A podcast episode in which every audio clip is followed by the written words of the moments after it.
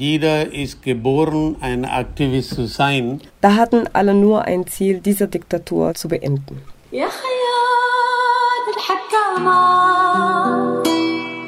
Amani, Samadhanam, Fred, Billy, Pax, Ohange, Friede. Salam.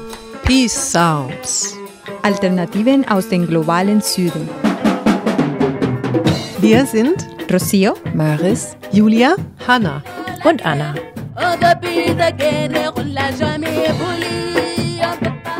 Äh, Ich weiß es nicht, Leute im Westen oder woanders das verstehen können, wenn die nicht so eine Situation in ihrem Leben oder überstanden haben. Eine von uns kennt ihr Herkunftsland nur im Krieg. Sie hat selbst Familienangehörige verloren. Eine hat in Kriegsgebieten gelebt. Sie erlebt es hier in Deutschland als schwierig, darüber zu sprechen. Für die meisten von uns ist Krieg etwas Abstraktes. womit wir vor allem durch die Berichterstattung der Medien konfrontiert sind. oft blättern wir dann in der Zeitung lieber weiter. Denn was wir lesen ist beängstigend, ziemlich kompliziert und lässt uns häufig ohnmächtig und hoffnungslos zurück. Die Chance, weiterzublättern, haben diejenigen, die in Konfliktgebieten leben, nicht. Für diesen Podcast haben wir uns auf die Suche gemacht nach Menschen, die unter meist schwierigen Bedingungen versuchen, die Welt zu einem besseren Ort zu machen. Die ganze sudanesische Bevölkerung war auf der Straße.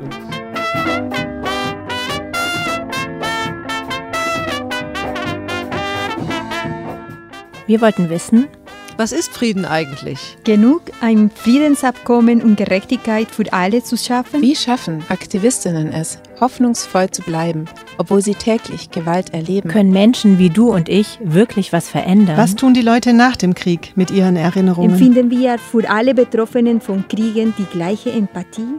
Über diese und weitere Fragen sprechen wir mit AktivistInnen in Sri Lanka, Kolumbien, im Sudan und noch vielen anderen Orten. Wir haben heute überlebt. Das ist mal was Positives. Wir gucken mal das morgen, was kommt. Peace Sounds. So heißt die neue Podcast-Reihe, die ein Team vom Freien Radio Wüste Welle produziert hat, und zwar gemeinsam mit dem Entwicklungspädagogischen Informationszentrum Reutlingen und Verstrickt. Wie ihr gerade im Trailer gehört habt, sind die ProtagonistInnen dieser Podcast-Reihe FriedensaktivistInnen aus dem globalen Süden. Sie geben in fast einstündigen Interviews Einblicke in ihren Aktivismus. Neben mir sitzt jetzt Anna von der Wüstenwelle. Hallo Anna. Anna hat das Projekt koordiniert. Hi. Anna, eine Stunde Interview, das stelle ich mir ganz schön lang vor. Worum geht es in diesen sehr ausführlichen Gesprächen? Also die Gespräche sind in den meisten Fällen biografisch, also das sind auch Interviews zu Personen, weil das waren sehr beeindru beeindruckende Persönlichkeiten, mit denen wir gesprochen haben, die sich auch sehr bewusst für diesen Aktivismus entschieden haben. Nicht selten war das auch mit großen Gefahren für sie verbunden.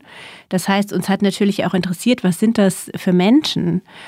Aber inhaltlich geht es eben um das, was die Leute tun, in der Regel auch nicht allein, sondern als Teil einer Gruppe, als Teil von Bewegungen. Und teilweise haben auch mehrere Leute zusammen die Interviews gegeben. Und natürlich sprechen wir mit ihnen auch über ihre Einschätzungen zu den Konflikten. Also alles zusammen ist, äh, da ist eine Stunde, ehrlich gesagt, ziemlich schnell rum. Wir mussten ziemlich viel kürzen. Ach, so ist das. Ja, derzeit sind die Medien ja voll von Berichten über Krieg und Zerstörung. Da fragt man sich schon, warum habt ihr euch dieses Thema ausgesucht, beziehungsweise was wolltet ihr in eurem Projekt vielleicht auch anders machen? Also es ist ja nichts Neues, dass Ereignisse im globalen Süden hier in den Medien nicht so besonders stark repräsentiert sind. Aber wir hatten das Gefühl, nach dem Angriffskrieg auf die Ukraine war der Diskurs extrem darauf eingeengt. Also alle anderen Konflikte sind komplett aus dem Fokus gerutscht. Und ich will gar nicht die Heftigkeit dieses Krieges äh, in Frage stellen. Und man kann natürlich auch sagen, dass dem eine andere geopolitische Bedeutung zukommt. Aber uns ging es dabei auch um eine Aufmerksamkeit auf einer menschlichen Ebene. Also auch im Zusammenhang mit Geflüchteten wurde ja schon sehr früh diskutiert, es gibt so eine Art Zwei-Klassen-Empathie. Und ich finde, das gilt halt allgemein für die Opfer von Kriegen. Weil wenn man sich zum Beispiel 2022 anguckt, da liegen die Zahlen halt schon vor. Da waren ähm, die allermeisten Kriege eben in Subsahara-Afrika, also 16 von insgesamt 21 Kriegen weltweit. Und dazu kamen noch fünf begrenzte Kriege, sogenannte begrenzte Kriege und fast 40 gewaltsame Konflikte. Und davon bekommt man hier halt fast nichts mit, wenn man sich nicht ähm, gezielt informiert. Und gleichzeitig hatten, fanden wir, dass die Friedensbewegung und auch die linke Allgemeinheit wenig Antworten auf diesen Angriffskrieg hatte. Und ich habe bei mir selbst und auch bei vielen Menschen aus meinem Umfeld diese Ohnmacht wahrgenommen, ähm, was wir überhaupt hier tun können, also auch als Zivilgesellschaft. Und deswegen wollten wir in der Podcast-Reihe mit AktivistInnen in Konfliktregionen sprechen, die einerseits wenig bekannt sind und andererseits waren wir aber eben auch neugierig darauf, wie die, diese Krisen, die teilweise ja seit Jahrzehnten andauern, gemeistert haben. Natürlich handeln diese Geschichten von Krieg und Gewalt, aber vielmehr handeln sie eigentlich von gegenseitiger Fürsorge, von Empowerment, von Solidarität. Also das sind auch hoffnungsvolle Geschichten. Also die Sachen, über die sonst oft nicht so berichtet wird. Wenn ihr euch jetzt auf Konflikte im globalen Süden konzentriert habt, ähm, gab es ja wahrscheinlich auch ähm, ja so koloniale Implikationen oder postkoloniale Settings. Wie seid ihr damit umgegangen? Ja, genau, die gab es eigentlich immer auf die eine oder andere Weise. Und das war auch ein Punkt, den wir am Anfang im Team viel diskutiert haben, was uns auch wütend macht, wenn es um Kriege im globalen Süden geht, weil dann taucht Europa eigentlich entweder gar nicht auf oder als Retter. Also in Form von Friedenstruppen, von humanitärer Hilfe und so weiter. Aber fast alle Kriege haben, das ist jetzt kein Geheimnis, aber haben eben irgendwo einen kolonialen Ursprung, also um ein Beispiel zu nennen, Philippinen, das ist ein Land, mit dem wir uns beschäftigt haben. Da gibt es seit Jahrzehnten einen Konflikt zwischen muslimischen UnabhängigkeitsanhängerInnen und dem philippinischen Staat in der Bangsamoro-Region auf der Insel Mindanao. Und diesen Konflikt zum Beispiel kann man bis zur spanischen Kolonisierung im 16. Jahrhundert zurückverfolgen, weil schon damals wurde aufgrund des massiven Widerstands der muslimischen Bevölkerung gegen die KolonisatorInnen die Region wirtschaftlich vernachlässigt. Und diese Marginalisierung der muslimischen Bevölkerung hat sich halt immer weiter fortgesetzt und spätestens seit der Besetzung der Philippinen durch die USA Anfang des 20. Jahrhunderts eben zu diesem Unabhängigkeitsstreben geführt, was wir eben bis heute spüren. Und so finden sich eben fast überall irgendwelche kolonialen eben Implikationen, wie du es gesagt hast, die aus der kolonialen Aufteilung und der Staatenbildung resultieren oder der Bevorzugung und Benachteiligung und auch Ansiedlung bestimmter Bevölkerungsgruppen. Und ähm, wenn es um natürliche Ressourcen geht, spielen natürlich auch globale ökonomische Machtverhältnisse rein, die eben auch wieder kolonial geprägt sind. Also wir haben unsere InterviewpartnerInnen deswegen auch immer nach diesem, ähm, nach diesem Aspekt gefragt. Und da gab es jetzt ganz verschiedene, auch sehr ausführliche Antworten. Ähm, aber ich habe jetzt mal ein Beispiel mitgebracht, die Sicht von Nabu Mal-Sissé, die die Situation in der Region Senegambia analysiert, also Senegal, Gambia und Guinea-Bissau, weil der Konflikt in der Casamance im Süden vom Senegal, wo sie aktiv ist, sowohl als Folge der kolonialen Gebietsaufteilung als auch als Ressourcenkonflikt gelesen werden kann. Si euh, il y a du pétrole, le Portugal au niveau de la Guinée-Bissau, il est évident que c'est peut-être le Portugal qui va le plus en bénéficier. S'il y en a, il y a quelque chose au large de la Gambie, c'est sûr que donc l'Angleterre va aussi aussitôt euh, se repositionner. C'est-à-dire il y a des choses qu'on a héritées de la colonisation qui continuent à nous poursuivre.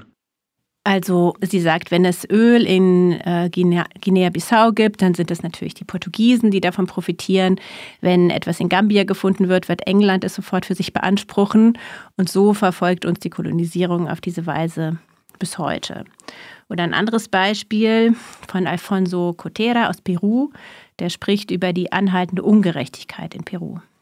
Seit Peru die Unabhängigkeit vor zwei Jahrhunderten erreicht hat, sind die soziale und wirtschaftliche Ungleichheiten gleich geblieben. Die Republik erlaubte uns, uns von Spanien, von der Kolonie zu befreien, die Unabhängigkeit zu haben, aber innerhalb des Landes die Privilegien für einer sogenannten Criollo-Mischkaste blieben erhalten. Sie hatten wenig zur Unabhängigkeit beigetragen. Die Unabhängigkeit wurde dank der Bewegung der Bauern, der Indigenen und auch eines intellektuellen Sektors erreicht. Aber sobald die Unabhängigkeit erreicht wurde, übernahm diese Mischkaste sofort die Macht. Also wir haben ja jetzt gerade zwei eurer Interviewpartnerinnen kurz gehört. Mit wem habt ihr denn überhaupt für den Podcast gesprochen? Also wir wollten möglichst unterschiedliche Perspektiven in dem Podcast zu Wort kommen lassen. Also die Leute kommen aus Asien, Afrika und Lateinamerika. Und die Konflikte, in denen sie wirken, befinden sich auch in unterschiedlichen Konfliktphasen und die Aktivistinnen verfolgen auch sehr verschiedene Ansätze. Also die meisten sind in Postkonfliktländern aktiv. Das heißt, da geht es eher um Friedenskonsolidierung. Das ist oft ein sehr langer Prozess. Und eine wichtige Rolle spielt natürlich, wie geht man mit der Vergangenheit um. Und Singem, der sich sehr viel mit äh, Dealing with the Past beschäftigt hat aus Sri Lanka, der sagt dazu Folgendes. Dealing with the Past ist zwei Sachen. Einmal die Ursache des Konflikts parallel während des Konflikts so viele Sachen passiert. Da sind äh, ehemalige Kämpfer, da sind verletzte Soldaten, da sind Leute verschwunden. Und Singer sagt dann auch noch an einer anderen Stelle, dass vielleicht seine Enkel erleben werden, dass es sozusagen diese Aufarbeitung fertig ist und dass, obwohl der Bürgerkrieg offiziell schon seit 2009 beendet ist. Anders die feministische Gruppe Bana aus dem Sudan, die steckt natürlich gerade mittendrin und da geht es ganz viel um ähm, praktische Hilfe wie Fluchtwege organisieren und so weiter. Aber sie waren eben auch an der Revolution beteiligt und Teile des Interviews klingen echt wie so ein Organizing Tutorial, weil sie halt sehr stark dazu beigetragen haben, Frauen im ganzen Land zu organisieren. Ähm, aber egal, in welcher Phase die Leute stecken, war es sehr beeindruckend zu sehen, wie viel Kraft und Mut die einfach haben. Und das sind ja ganz normale Leute in Anführungsstrichen. Also das sind keine Policymakers. Im Gegenteil machen sie ihre Arbeit häufig im Widerstand gegen die offizielle Politik und auch manchmal aus großer Armut heraus. Trotzdem haben wir aber vor allem mit Leuten gesprochen, die nicht total in Anführungszeichen Grassroots sind. Also Leute, die zum Beispiel auch eine Idee davon haben, was wir hier in Deutschland nicht wissen. Also die quasi das, was die Leute vor Ort tun, auch für uns übersetzen können. Kraft und Mut, das hört sich schon auch nach so einem äh, Aha-Moment an, etwas, womit ihr vielleicht gar nicht so gerechnet habt.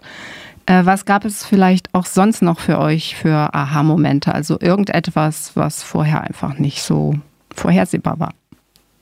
Naja, ich glaube, es gab so Sachen, die vielleicht theoretisch klar waren, aber dann ähm, sich nochmal anders angefühlt haben, als wir mit den Leuten gesprochen haben. Und da ist eine Sache ganz klar, dass alle von sich aus sagen, dass Frieden ohne Gerechtigkeit nicht zu haben ist. Also nochmal Alfonso Cotera aus Peru, der sagt das quasi wörtlich. Es gibt also keinen Frieden, wenn es keine Gerechtigkeit gibt. Es wird keinen Frieden geben, wenn es keinen Menschen gibt, die Einkommen schaffen können, um lebenswürdig zu leben. Es wird keinen Frieden geben, wenn es uns nicht gelingt, diesen ganzen Autoritarismus, diesem Rassismus gegenüber diesen Sektoren der städtischen und ländlichen Gebiete innerhalb unseres Landes zu begegnen. Friedensarbeit hat eben dadurch oft auch ganz viel mit Überleben zu tun. Also eine Gemeinschaftsküche organisieren, einen Garten anlegen, für Schlafplätze für Geflüchtete sorgen und so weiter. Wir haben auch mit einer Gruppe indigener Frauen aus Kolumbien gesprochen, die sich gegen ein Kohleabbaugebiet wehren. Und jetzt kann man fragen, was das zum Beispiel mit dem Friedensprozess in Kolumbien zu tun hat. Aber es ist eben genau das. Diese Frauen fühlen sich als Indigene mit ihrer Lebenssituation im Friedensvertrag überhaupt nicht berücksichtigt. Und auch Nabu, die wir auch vorhin schon mal gehört haben aus dem Senegal, eine der führenden Köpfe der Frauenfriedensbewegung in der Casamance, die seit über 40 Jahren einen Bürgerkrieg haben, sagt, es kann keinen Frieden geben, an dem die Frauen nicht nur beteiligt sind, sondern von dem sie auch profitieren. Und uns war auch wichtig, dass Frauen aus diesem Konflikt, ein Konflikt ist ja immer negativ, aber dass wir trotzdem aus diesem Konflikt profitieren und dass dieser Konflikt uns nützt, um mehr Rechte zu gewinnen. Gagner.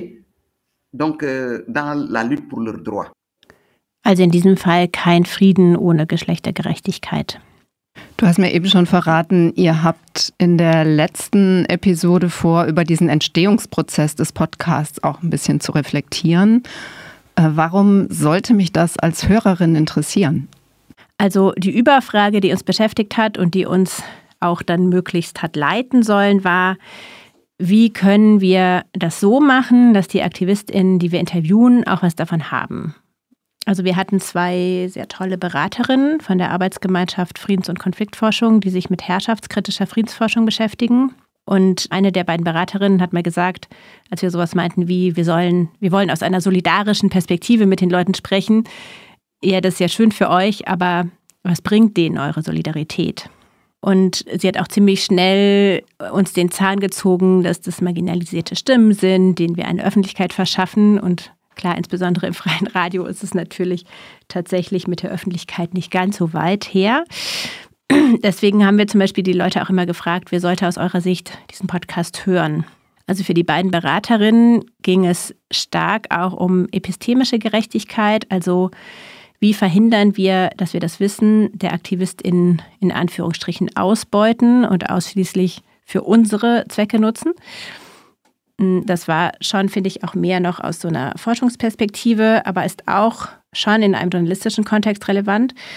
Und deswegen haben wir uns zum Beispiel auch schnell entschieden, dass wir alle Episoden auf Deutsch und auf den Originalsprachen produzieren, damit AktivistInnen vor Ort eben auch was damit anfangen können. Wir haben auch viel mehr, als ich das sonst gewöhnt bin, mit den Leuten abgesprochen, worüber wir sprechen, wie wir das Interview einbetten in der Moderation und natürlich Sicherheitsfragen. Also sie konnten die Interviews auch abnehmen. Manchmal haben wir zum Beispiel Namen noch rausgestrichen, weil es sicherheitsmäßig dann doch riskant war und so weiter. Ähm, also es war und ist noch ein sehr, star sehr stark ein gemeinsamer Prozess. Ja, es hat sich trotzdem nicht immer alles richtig angefühlt, kann ich mir vorstellen. Genau, also ähm, ich glaube, es hat nicht alles immer so funktioniert, wie wir uns das vorgestellt haben. Und wir waren auch nicht als Gruppe uns immer einig, was jetzt eigentlich angebracht ist. Ähm, und solche Fragen wollen wir eben in der letzten Episode reflektieren. Dafür haben wir auch nochmal unseren InterviewpartnerInnen Feedback-Fragen geschickt. Ähm, und um noch einmal auf deine Ursprungsfrage zurückzukommen, warum sollte das Hörerinnen interessieren? Wir hatten halt das Gefühl, dass das auch für andere relevant ist, weil Journalismus im Süd-Nord-Kontext machen ja viele Leute, zum Beispiel ihr, und ähm, sind sicher auch mit ähnlichen Herausforderungen konfrontiert. Also mich konntest du überzeugen. Ich bin sehr gespannt auf die letzte Episode. Auf alle Fälle. Der Podcast Pre-Sounds läuft als Radiosendung in vielen freien Radios in Deutschland, auch in Österreich und in Luxemburg. Und zusätzlich dazu könnt ihr ihn hören als Podcast ab dem 15. Januar und zwar 14-tägig auf allen gängigen Podcast-Portalen.